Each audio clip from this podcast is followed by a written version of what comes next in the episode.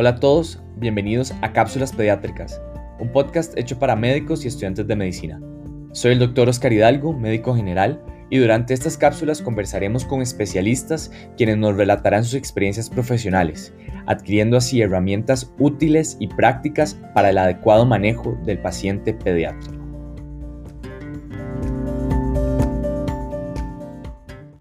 Para esta cápsula sobre control del asma le damos la bienvenida a la doctora Lidiana Ávila.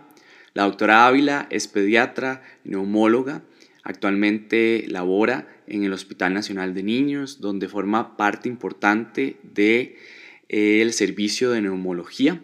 Además de eso, es coordinadora del posgrado de pediatría, es miembro del comité del posgrado de neumología pediátrica y también es profesora del posgrado de pediatría. La doctora Ávila es reconocida por su constante interés a la hora de educar a la población y a médicos, siendo parte de distintas investigaciones y publicaciones que cada vez nos permiten conocer más sobre los distintos factores que afectan la enfermedad del asma. Así que no podemos estar más agradecidos de tener a alguien con tanta experiencia en este tema que es tan importante y frecuente a nivel país y a nivel mundial. Doctora, muchísimas gracias por acompañarnos en esta cápsula en la cual esperamos recopilar los puntos más importantes primero a la hora de hacer un diagnóstico de la enfermedad y posteriormente eh, cómo darle un efectivo seguimiento, sobre todo para la prevención de las crisis asmáticas. Si gusta, podemos comenzar con una breve reseña respecto a la fisiopatología del asma y cómo esta enfermedad afecta a la población pediátrica. Entonces, tal vez, como para retomar y de que están todos, estamos todos, bueno, que el asma es la enfermedad crónica más frecuente de la niñez, que nosotros tenemos diferentes tipos de prevalencia de acuerdo al, este, a los países, ¿verdad? Que Costa Rica es uno de los países que a nivel internacional ha tenido de las prevalencias más elevadas. Antes se hablaba del 33%, sin embargo se ha visto que en este momento la prevalencia está en un estudio que se va a publicar, está un poquito más baja, ¿verdad? Y esto se debe a que en todos los países lo que sucedió es que aumentó el asma y después entró en un plató. Entonces, este, pues, en el asma uno la define, por lo que ya hemos hablado, ¿verdad? De acuerdo a lo que nos dice este, GINA, y sobre todo ahora también la publicación de 2021, ¿verdad? Que la es una enfermedad inflamatoria, que esto es importante porque tiene liberación de algunas citoquinas, que es una, por eso incluso este cambio en el concepto que nos ayuda en la parte del tratamiento, es una enfermedad crónica y que nos va a dar varias sintomatologías como es las sibilancias, la tos, la dificultad respiratoria, la persona que siente opresión en el pecho y también, digamos, muchos síntomas como el ejercicio. Y que durante el, día el asma puede ser una enfermedad que en la noche, digamos, podamos tener sintomatología y en la mañana sentirnos muy bien.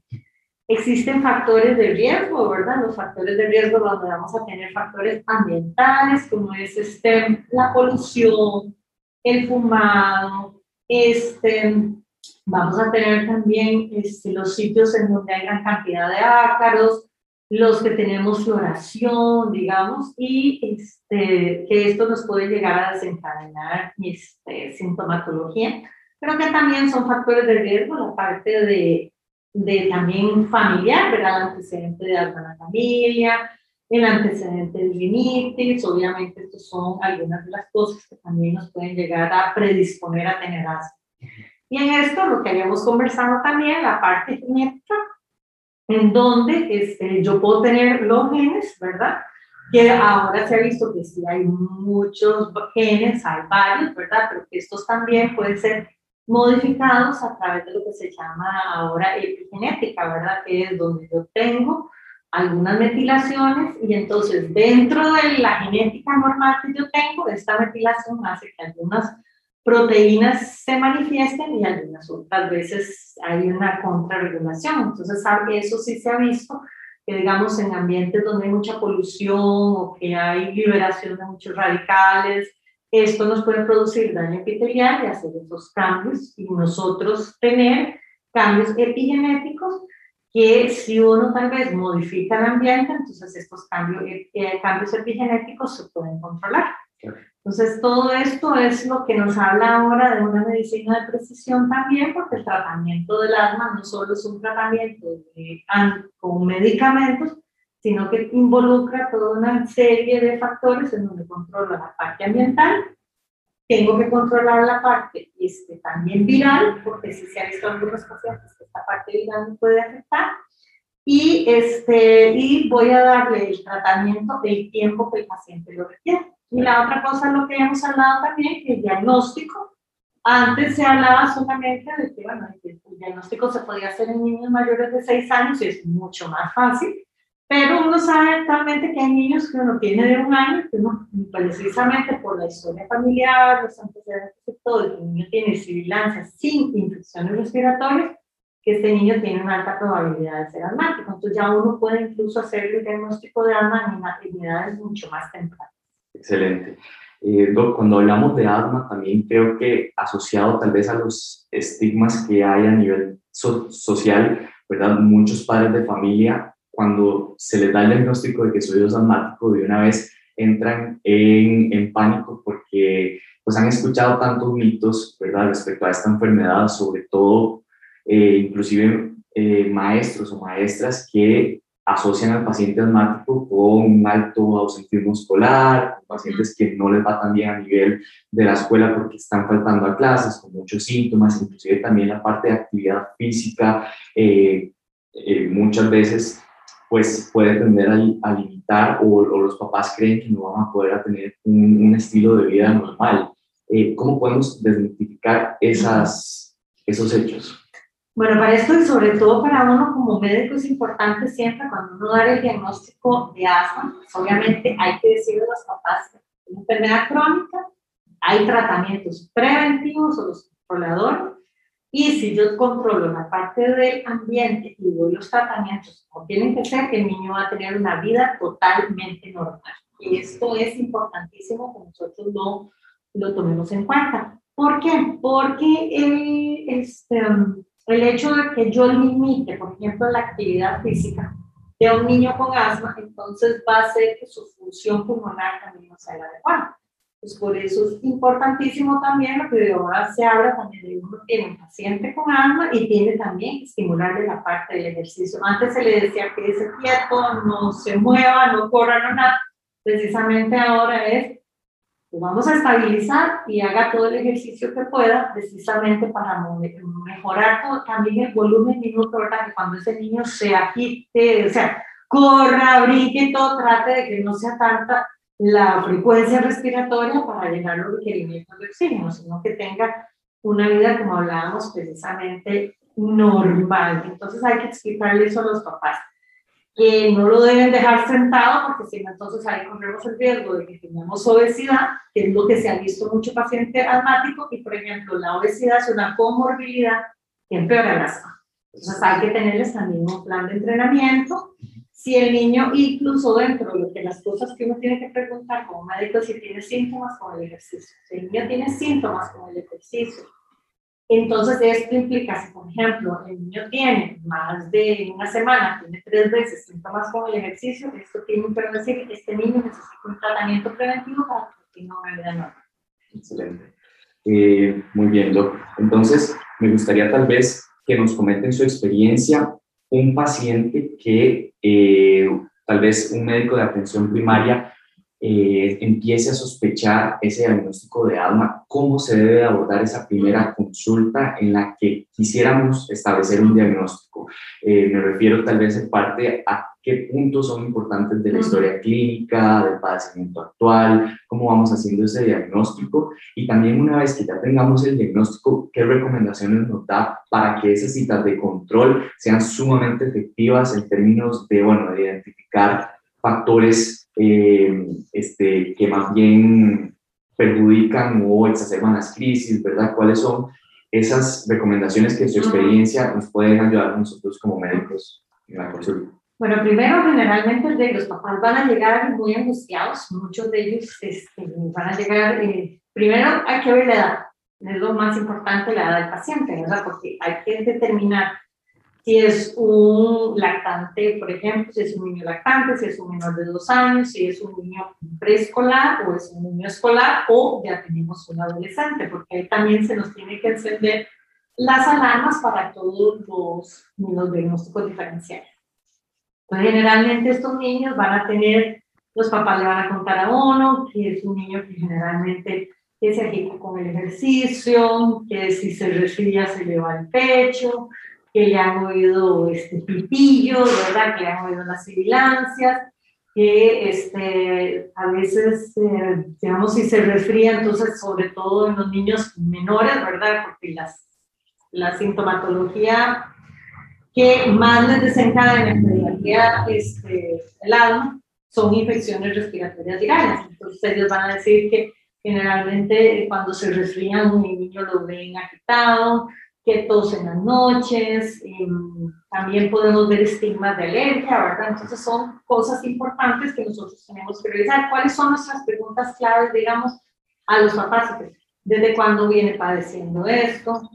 Los cuadros respiratorios que le producen dificultad y todo esto se asocia solo con infecciones respiratorias o nos dan, por ejemplo, con el ejercicio, cuando hay cambios bruscos de temperatura, si hay fumado cerca, entonces eso son las preguntas si ese niño, digamos, si este, tiene estigmas de alergia, que haya tenido problemas de rinitis, actualmente hay muchos niños que también tienen alergia, alergias, digamos, a la proteína de la leche de vaca, que se ha visto, también si son niños que tienen problemas en piel, la historia de la familia es importante, si hay antecedentes de una familia, si hay antecedentes de rinitis, y eso nos va guiando dentro del diagnóstico. Si, por ejemplo, cuando hace mucho frío en la noche, el niño tose entre las 12 y las 3 de la mañana, si tiene una tos seca, porque si esta tos después con el pasar del día se vuelve una tos flemosa, son cosas que entonces los papás llegan y consultan y uno precisamente a la hora ya de viendo, pues obviamente uno tiene que revisar bien al paciente, ver que no tenga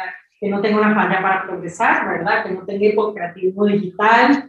Este, y a la hora de revisarlo, si tiene estigmas de alergia, como que, como que sean los párpados rosados, que tenga doble pliegue, hay que revisar, recordémonos bien, la nariz. Entonces, con solo asomarnos y ver la nariz, porque a veces podemos confundir, porque recordemos que la rinitis al paciente le puede producir tos. Entonces veamos cómo están los cornetes, revisemos la garganta para ver cómo están las amígdalas, que no hay hipertrofia, auscultación, ¿verdad? Puede ser que, como te digo, como la enfermedad es cíclica, entonces puede ser que nosotros incluso revisemos al paciente y no le encontremos ni una sola sibilancia y, la, y los papás te dicen en la noche sonaba. Es importante cómo que le identifiquen a uno cómo es el sonido que le oyen, ¿verdad? Porque muchas veces uno como papá puede confundir un ronquido nasal con bronquial, ¿verdad? Entonces es importante preguntarles, ¿usted lo que le oye es como un gatito o es un ronquido?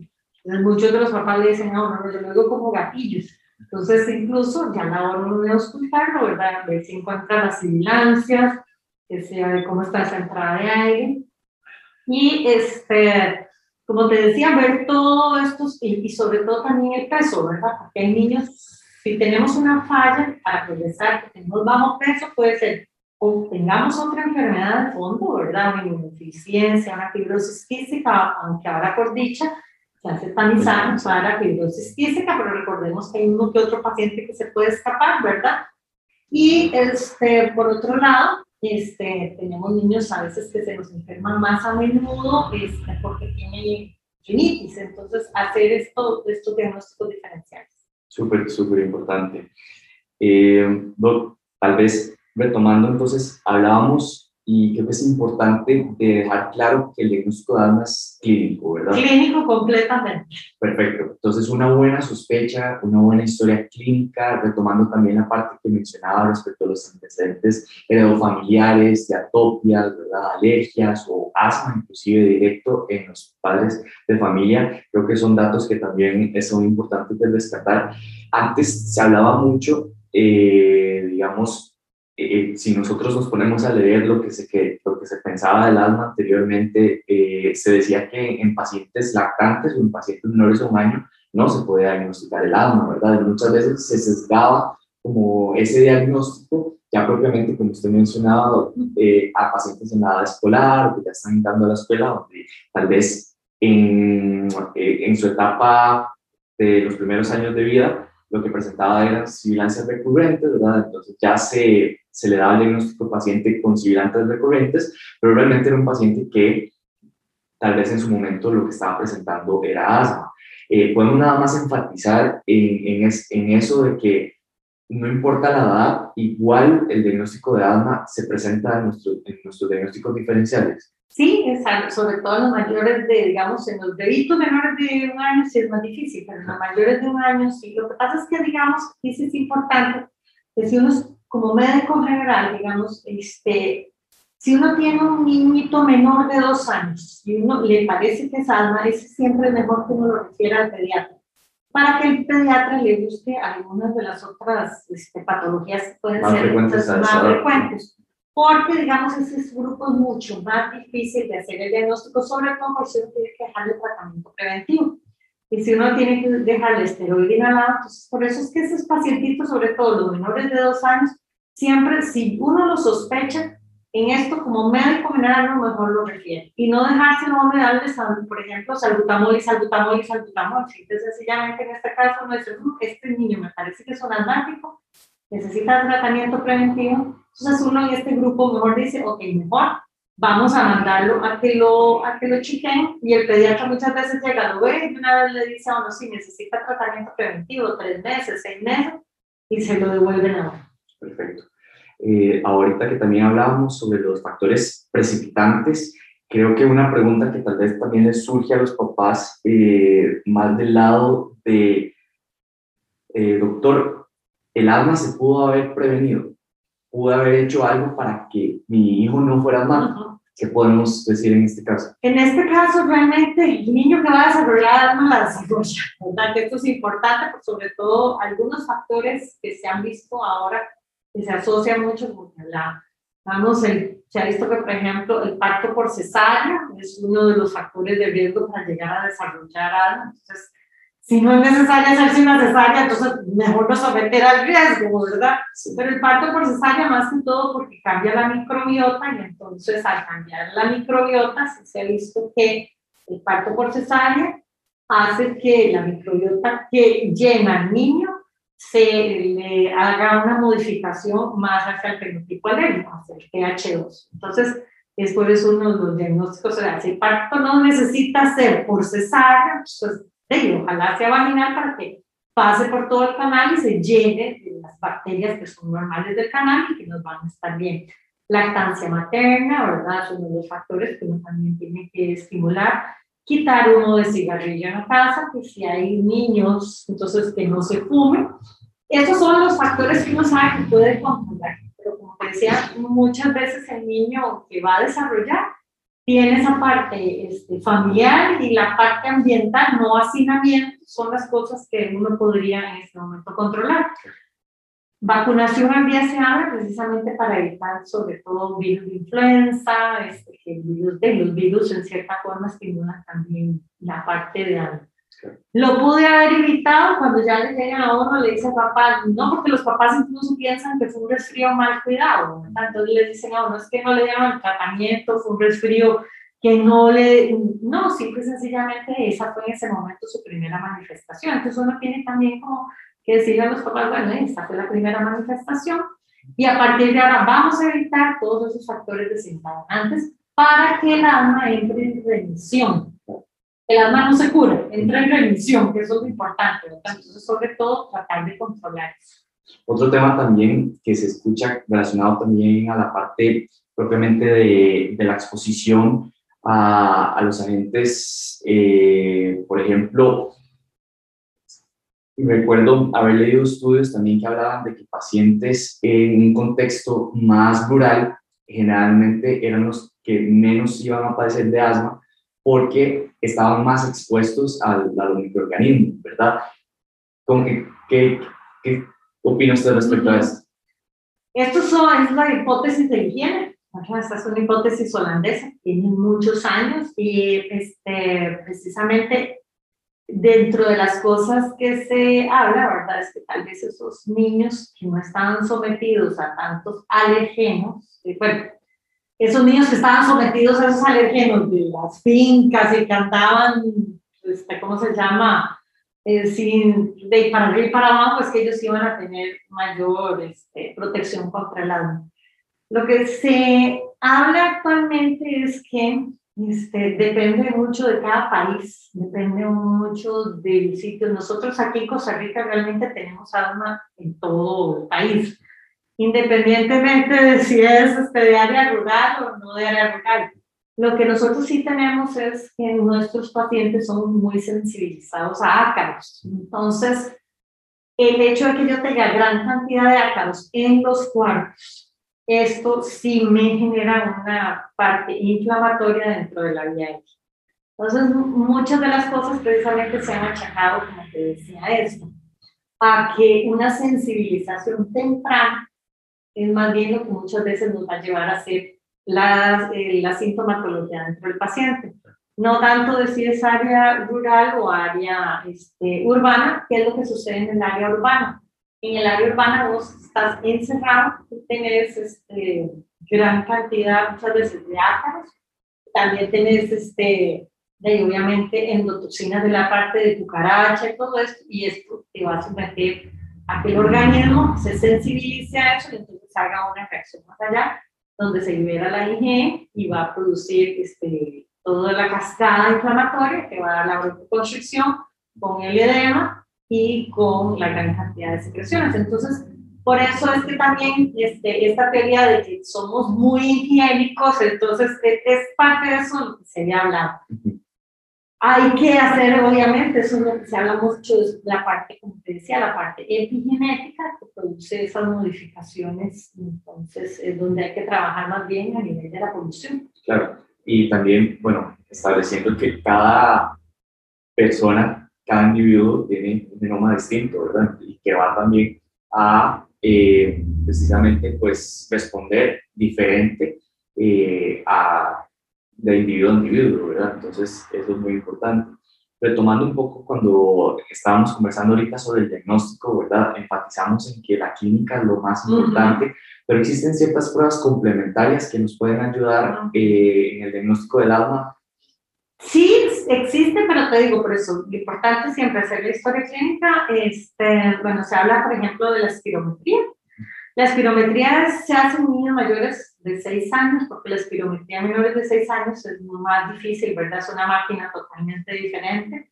¿Qué nos ayuda? Si yo tengo una espirometría y hago al, paciente eh, una basal, le hago los, le pongo broncodilatador y a los 15 minutos le hago transpirometría y me si el volumen inspiratorio forzado en el primer segundo me mejora, por ejemplo, un 15%. Entonces, ese es un diagnóstico, pero yo no necesito realmente una espirometría en pediatría para hacer el diagnóstico. Y no todos vamos a tener espirómetro. Uno hace muchas veces la espirometría en los pacientes que uno sospecha que pueden tener una espirometría baja, que están pensando en una enfermedad restrictiva, si uno tiene el, pico de flujo, también lo puede utilizar, ¿verdad? Lo que pasa es que nosotros aquí en Costa Rica no lo usamos tanto. Hay ciertos países en que sí uno sabe que está dentro de la rutina, pero es lo que te decía.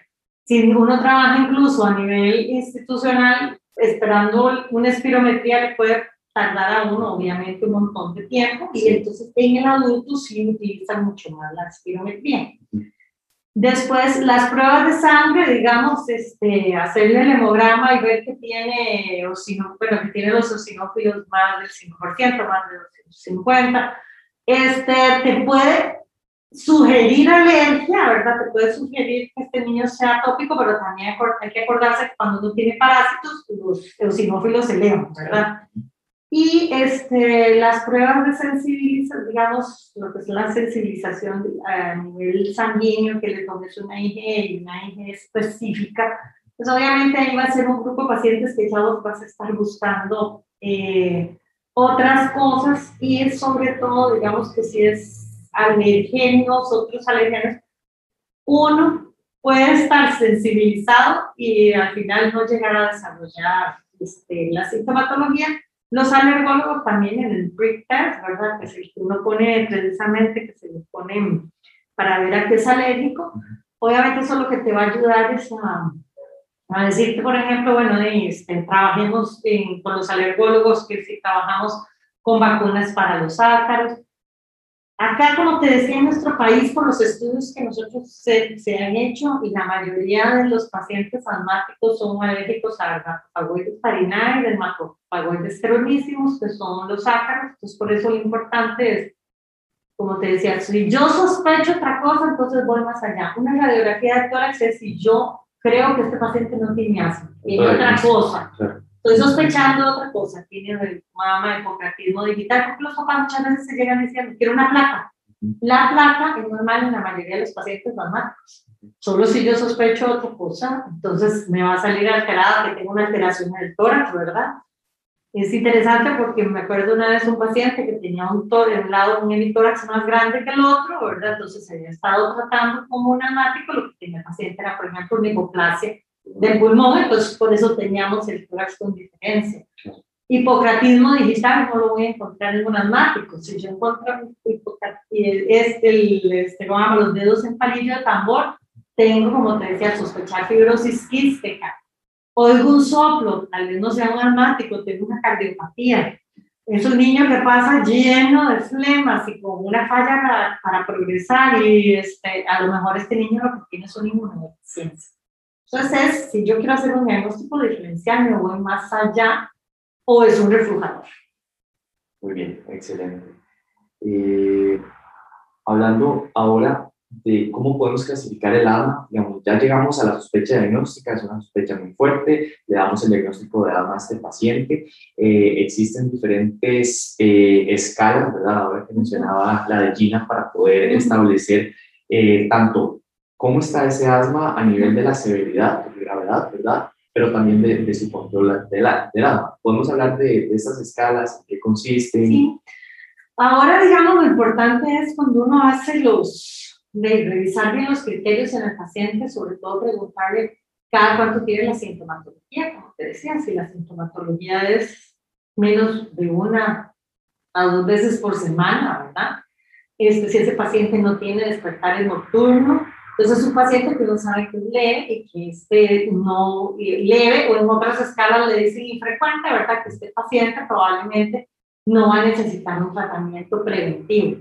Entonces, ya tenemos un paciente que, por ejemplo, que tiene sintomatología dos o tres veces por semana, tiene tos nocturna, tos con el ejercicio, pues ese paciente ahí sí ya vas a tener que decir que este paciente yo necesito darle tratamiento preventivo. Por eso es importante en ese momento, más que decir el leve, moderado, severo, es en este momento a quién estoy enfrentando, porque así yo voy a decidir el tratamiento y lo que hablabas vos en nivel de las escalas. Generalmente uno, ya cuando empieza a ver el paciente, digamos, a revisarlo, si ya tiene falla progresar o si tiene síntomas todos los días, obviamente depende de la edad si uno le va a dar el tratamiento.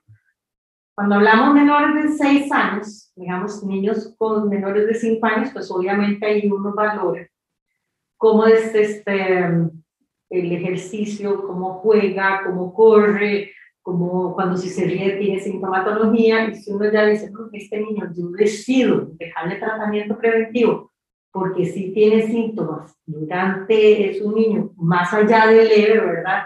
es un niño que sí le afecta su rutina diaria, pues obviamente yo ahí voy a valorar empezarle con esteroide inhalado en dosis bajas. Si ya yo lo tengo más allá de los 6 años a los 12 años, en estos pacientes también yo puedo empezar con dosis bajas de esteroide inhalado y si es un niño ya moderado, ¿por qué? Porque también, como te decía, afecta su, su modo de vida y todo, pues yo ya puedo darle a este niño tratamiento combinado que es este, cuando un esteroide inhalado con un broncodilatador de acción prolongada. Ya los más sintomáticos, que a pesar de esto, el asma, por ejemplo, que se llama severa, en el asma severa ya es el paciente que tiene síntomas todos los días, que pasa con crisis, que no, tiene, no puede tener una rutina porque está ahogado. En adultos sí se sabe que hay un 10% de la población que tiene asma, dentro de todos los asmáticos que tiene asma severa.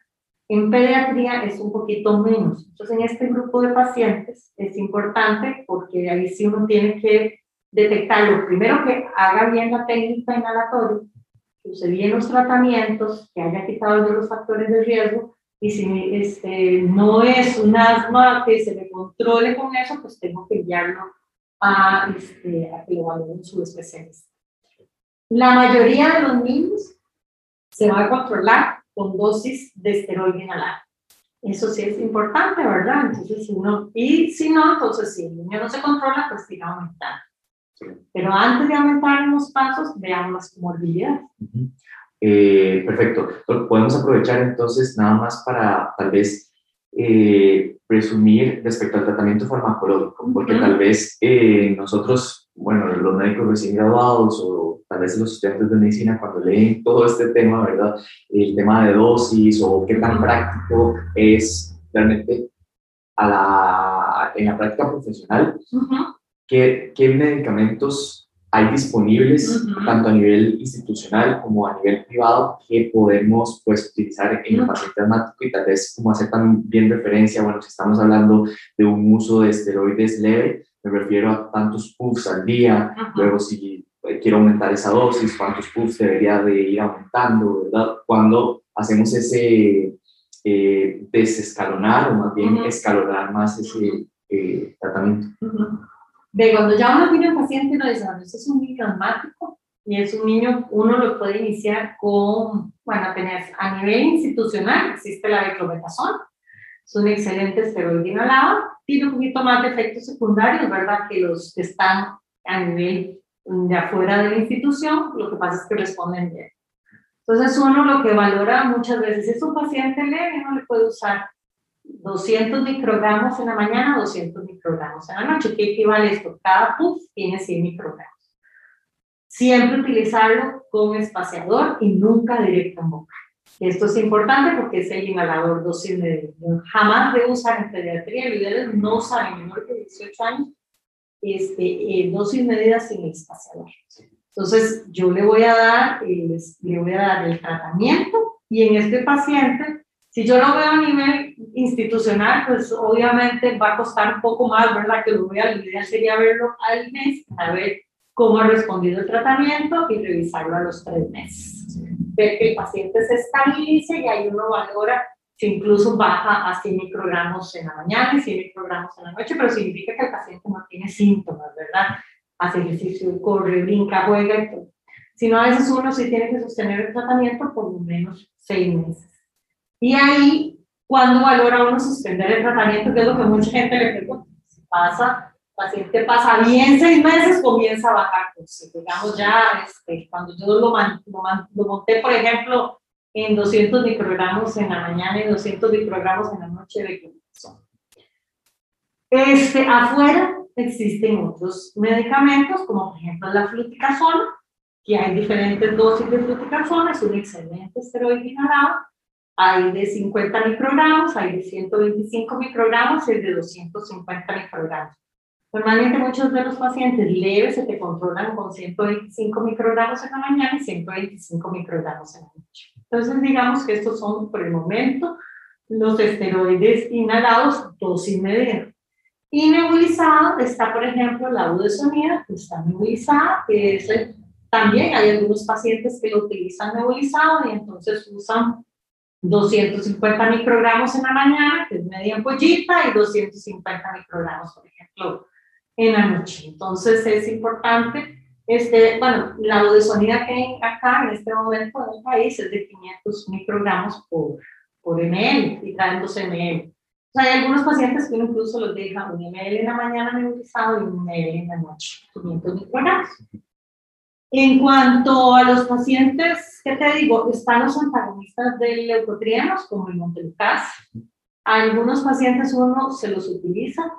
Si el paciente es menor de 5 años y no responde bien al esteroide inhalado, entonces uno antes de subir la dosis del esteroide inhalado prefiere agregarle montelukast.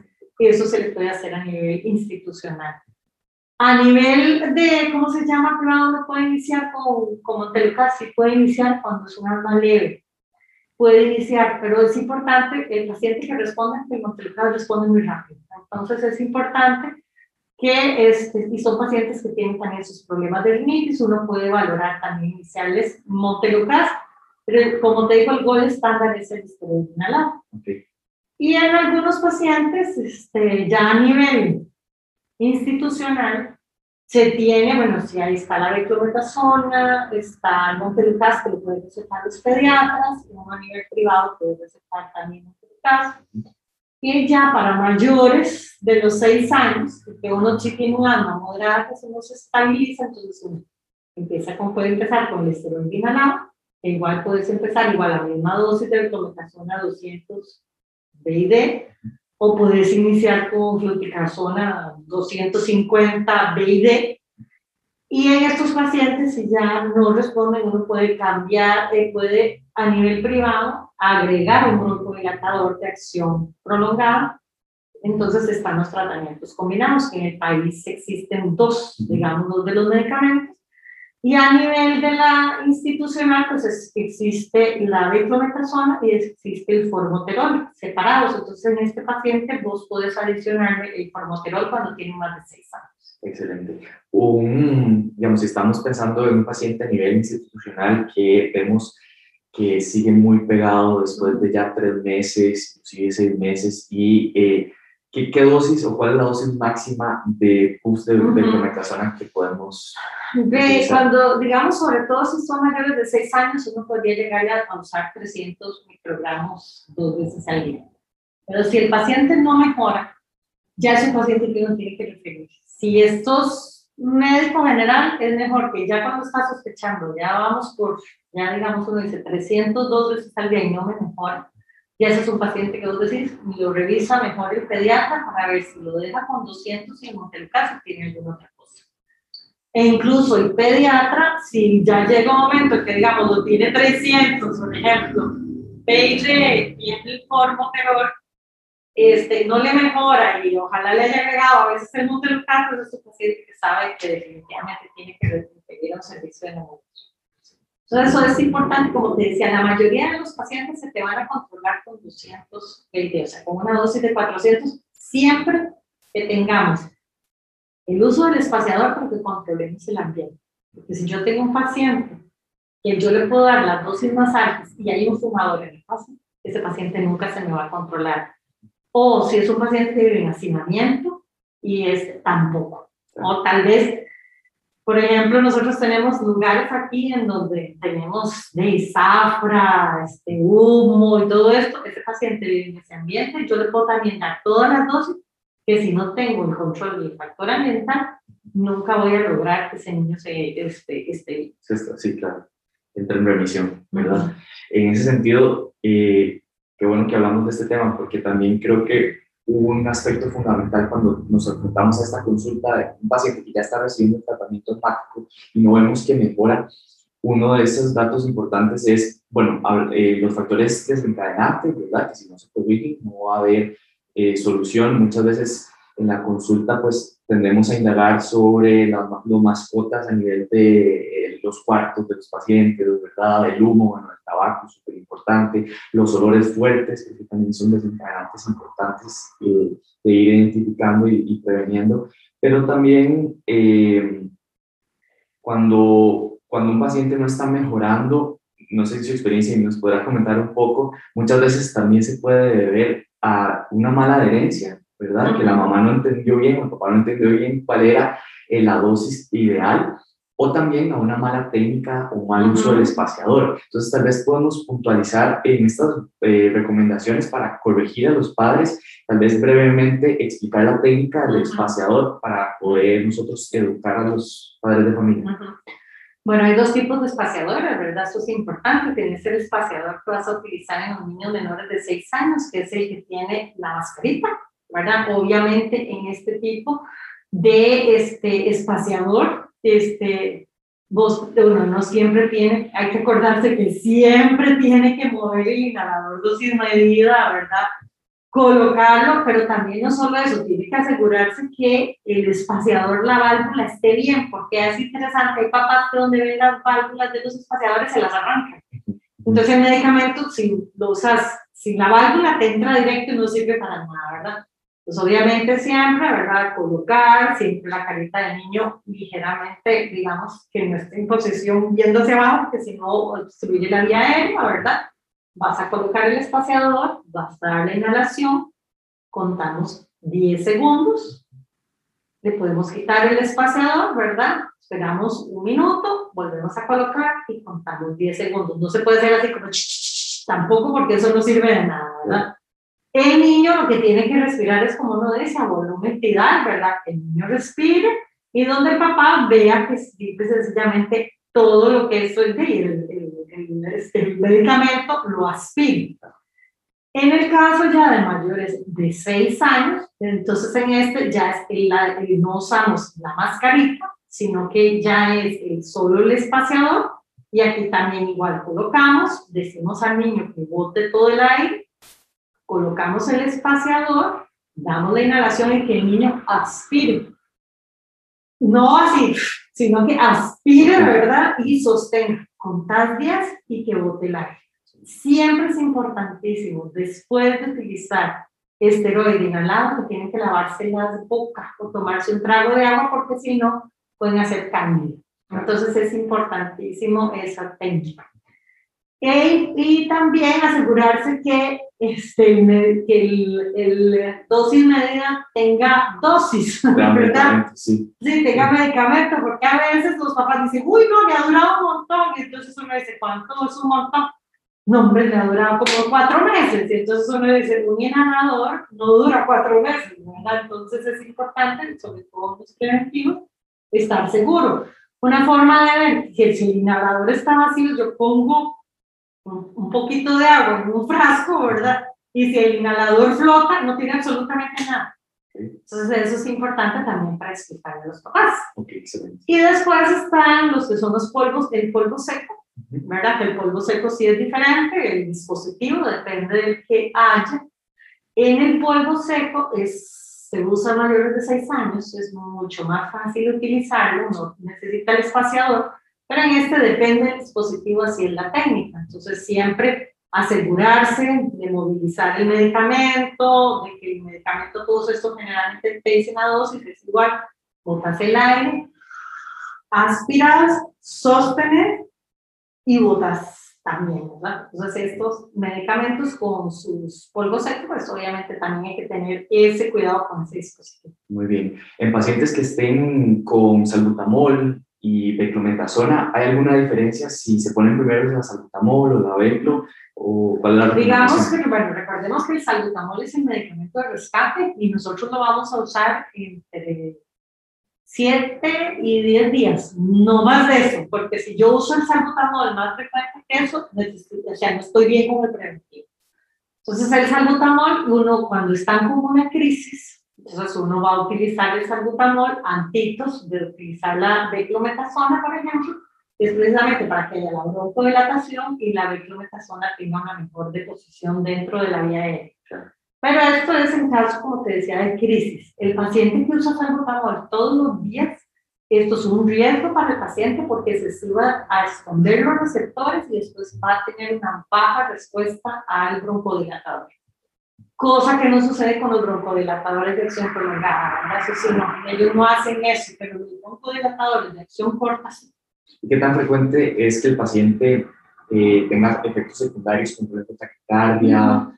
¿Es algo que se les debe mencionar a los papás, preferiblemente? Sí, sí, se les debe decir a los papás que probablemente durante las dos o tres primeras dosis el niño puede ponerse taquicardia, puede un poquito de temblor y que eso se le va a quitar y que eso no le va a producir ningún problema en el corazón, que no se le van a salir los pulmones. Es igual que con el esteroide inhalado, que no se van a quedar chiquitillos, que no se van a poner peludos. Entonces, que también es otra de las cosas que siempre tenemos que hablar de los infantes. Claro. Y tal vez hay una pregunta que, que los papás tienden a hacer, eh, paciente que sabe que al momento de hacer ejercicio se agita y le da su crisis asmática, ¿verdad? sus síntomas asmáticos, y los papás preguntan, doctor, ¿puedo antes de hacer el ejercicio que se ponga este, un puff, por ejemplo, de salbutamol? ¿Eso es correcto?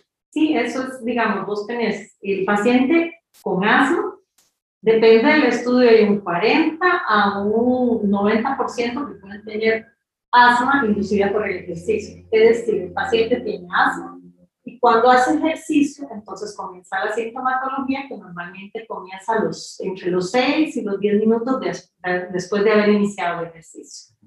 Y tenés otro grupo de pacientes que lo que tienen es, se llama broncoconstricción inducida por el ejercicio, que generalmente lo puedes ver en adolescentes o en atletas de alto impacto, que son pacientes que nunca han tenido historia de alma y cuando empiezan el ejercicio hacen sintomatología. Entonces, en estos pacientes, si digamos es solo una vez a la semana, está bien que uses el broncodilatador de acción corta. Es 15 minutos antes de hacer el ejercicio se ponen dos inhalaciones y tiene que hacer un calentamiento. Y hasta después del calentamiento iniciar el ejercicio.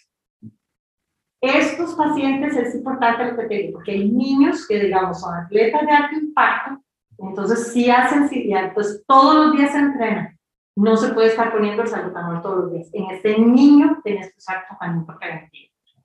Dentro de los tratamientos preventivos, pues obviamente está el esteroide inhalado, ahí no se puede usar antagonista de leucotrienos, que no lo usan a la noche, sino que cambia y lo utilizan a la mañana. Entonces, por eso es importante que preguntemos siempre de sintomatología con el ejercicio. Incluso cuando uno hace las, las espirometrías y este paciente hace va a avanzar, hace el ejercicio, comienza a hacer la broncoconstricción, suspende el ejercicio y más o menos a unos 15 a 20 minutos después de haber suspendido el ejercicio se quita la sintomatología.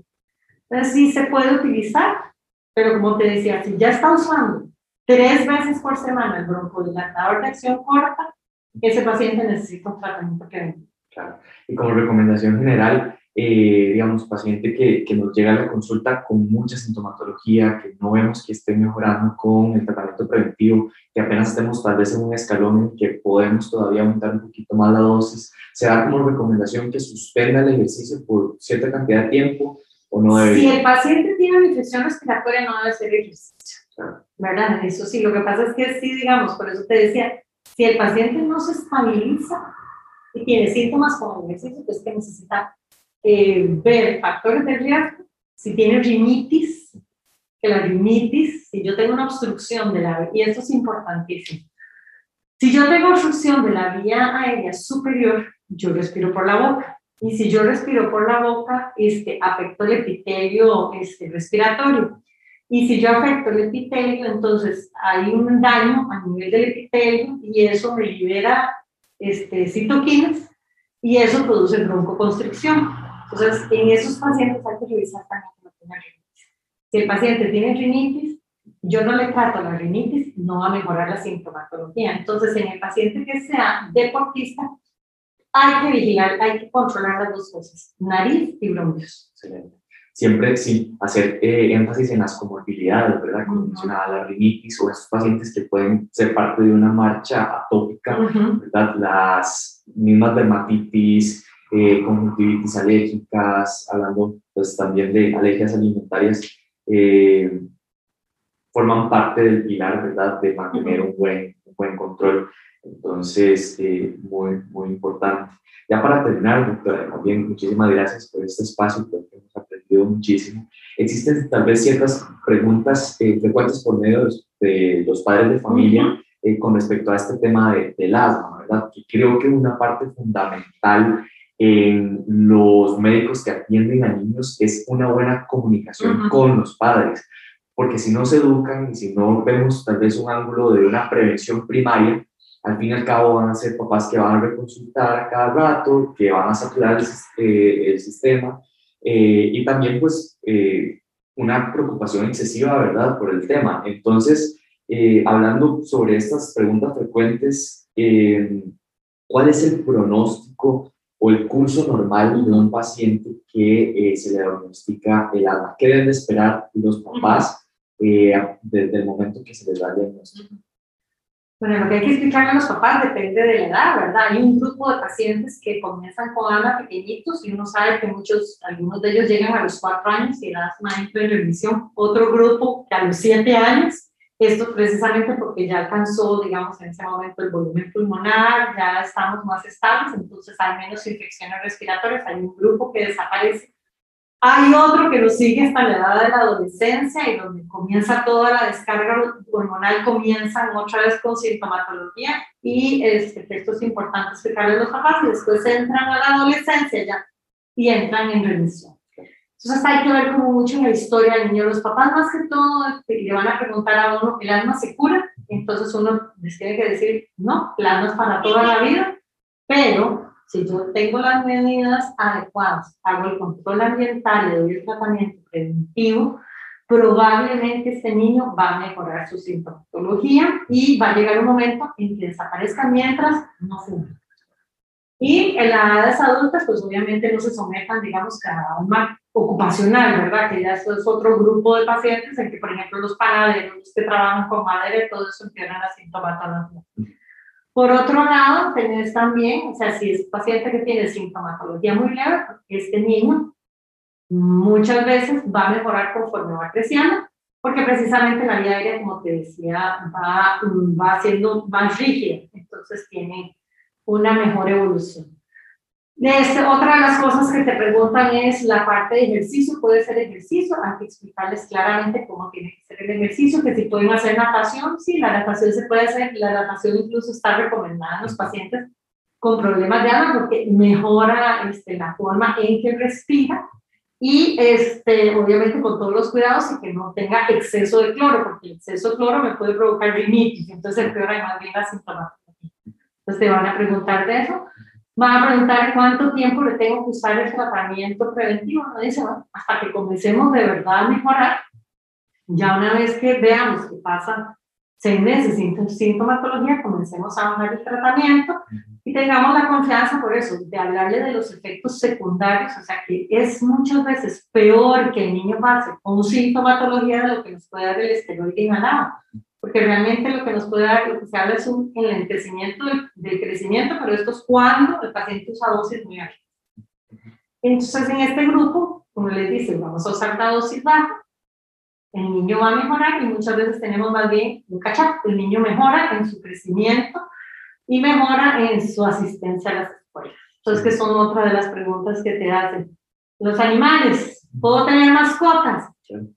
Bueno, hace unos años uno les decía que quitaran absolutamente todo. Y ahora se ha visto, por ejemplo, que si el niño tiene una casa y perro, pues no hay ningún problema. Desde pequeños. Y que después que los alergenos, nosotros todos los que tenemos mascotas, tenemos los alergenos en la ropa. O sea, el niño donde va a la escuela va a tener compañeros que tienen perros y tienen gatos. Entonces ahí, aunque él no tenga ni perro ni gato, se va a someter a estos alergenos. Entonces, por eso es también importante que si quiere mascotas, uno le puede decir que sí puede tener un perro, pero que ojalá que no sean que boten, no es tanto por el pelo, porque recordemos la caspa, la caspa, pero también que el pelo de ellos obviamente va, va, puede afectar parte un poquito de la rinitis. Entonces es importante explicarle que ojalá que sean mascotas de pelo corto, que este, ¿cómo se llama? Tenerlos con todas las vacunas al día, bañarnos este, con todas las recomendaciones del veterinario. Entonces ya uno no es tan restrictivo como no vengas, exactamente. Conejos, este, si tienen más alergenos, los hámsters tienen más alergenos, entonces a veces los papás dicen, le compré un hámster y entonces uno sabe que el hámster si tiene varios alergenos un poquito más altos, entonces hacen sintomatología que se ha hablado de las mascotas exóticas. Entonces por eso este, no, no podemos tener un poco de niños en una burbuja. Excelente, sí, claro. Y también la parte, eh, ahorita que volvíamos a mencionar los eh, precipitantes, el, el, tema fundamental de disminuir la cantidad de polvo, ¿verdad? O humedad en, el, en, el, en el cuarto. Eh, hay una recomendación, digamos, que le laven las sábanas sí, cada vez. Se, se, laven por lo menos dos veces por semana, mantener el cuarto más lo más limpio posible, que no haya comida en los cuartos, quitar todo lo que sean libros, o sea, realmente tiene que ser un cuarto no es, un, no es algo que tenga que ser como, ¿verdad? Porque a veces tenemos un niño en una burbuja y cuando llega a la escuela, no. Pero obviamente no tener una gran cantidad de libros, este, mantener el cuarto lo más limpio, ojalá que no tengamos alfombras, si tenemos alfombras, pues las tenemos que aspirar todos los días. Si hay manchas de humedad, controlar la humedad, porque la humedad está el moho, ¿verdad? Y hay ciertas, ciertos hongos que se afectan a la vía aérea, ¿verdad? Entonces, si hay, encontramos manchas de humedad, quitar esas manchas de humedad.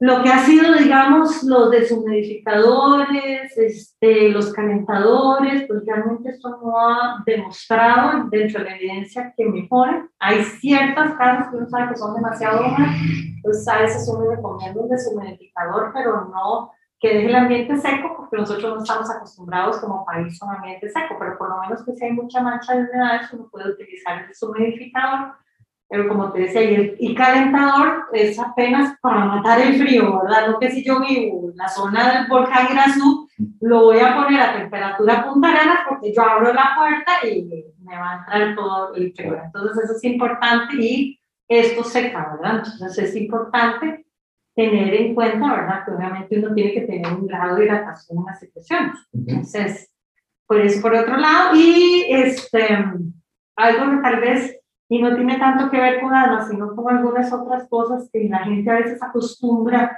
a poner ollas de cocimiento lento, ollas de arroceras y les echa, ¿cómo se llama? Eucalipto y todo eso para que los niños respiren mejor. Ajá, esto no.